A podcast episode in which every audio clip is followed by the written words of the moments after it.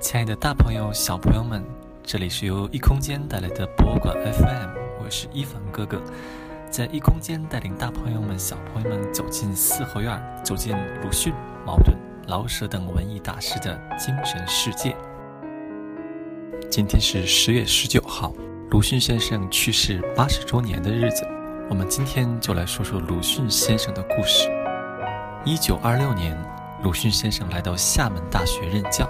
在教书之余，他写了一组回忆自己童年生活的散文，其中有一篇经典美文，题目叫做《从百草园到三味书屋》。鲁迅先生文章里提到的百草园，是他绍兴老家屋后的一块菜园。他小时候特别喜欢到这个园子里和小伙伴一起玩耍和游戏，于是后来他在文章里用自己特有的句式写道。其中似乎确凿只有一些野草，但那时却是我的乐园。接下来，鲁迅先生用了诗一样的语言，描绘了一幅动人的乐园景象。不必说碧绿的菜畦、光滑的石井栏、高大的皂荚树、紫红的桑葚，也不必说鸣蝉在树叶里长吟，肥胖的黄蜂伏在菜花上。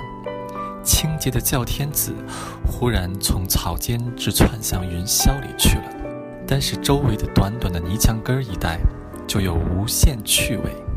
游灵在这里低唱，蟋蟀们在这里弹琴。翻开断砖来，有时会遇见蜈蚣，还有斑毛。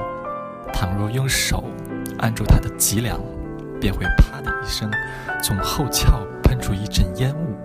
何首乌藤和木藤缠络着，木莲有莲房一般的果实，何首乌有臃肿的根。有人说，何首乌根是有像人形的，吃了便可以成仙。我于是常常拔它起来，牵连不断地拔起来，也曾因此弄坏了泥墙，却从来没有见过有一块根像人样。如果不怕刺，还可以摘到覆盆子。像小珊瑚珠攒成的小球，又酸又甜，涩味儿都比桑葚要好得远。上面这一段优美的景色描写，鲁迅先生几乎毫不费力地就把百草园里的动植物如数家珍般一一罗列出来，读罢令人浮想联翩。今天到绍兴的鲁迅故居参观的游客，总要到故居的屋后。实际看一下真实的百草园是什么样子。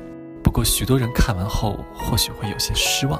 今天所见的百草园，无非就是一块平整方正的菜园，似乎完全没有鲁迅笔下的生机与美感。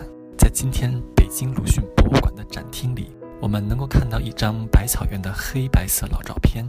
照片里的百草园不但没有今天的规范整洁，反而充满了许多杂乱无序的野草。放眼望去，一片荒芜，这是怎么回事呢？鲁迅小时候非常喜欢读一本叫《花镜》的书，这是一本花卉养殖的图画书。鲁迅通过这本书学到了许多养花的知识，由此也更加热爱植物学。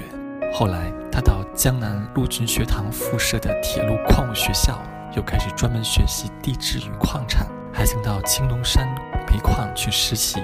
一九零二年，他去日本留学，又到仙台医学专科学校学习医学。可以说，鲁迅先生后来成为伟大的文学家，离不开青少年时期各种知识的积累和熏陶。假如鲁迅后来不当作家，他大概也会成为很优秀的地质学家、植物学家或者医生。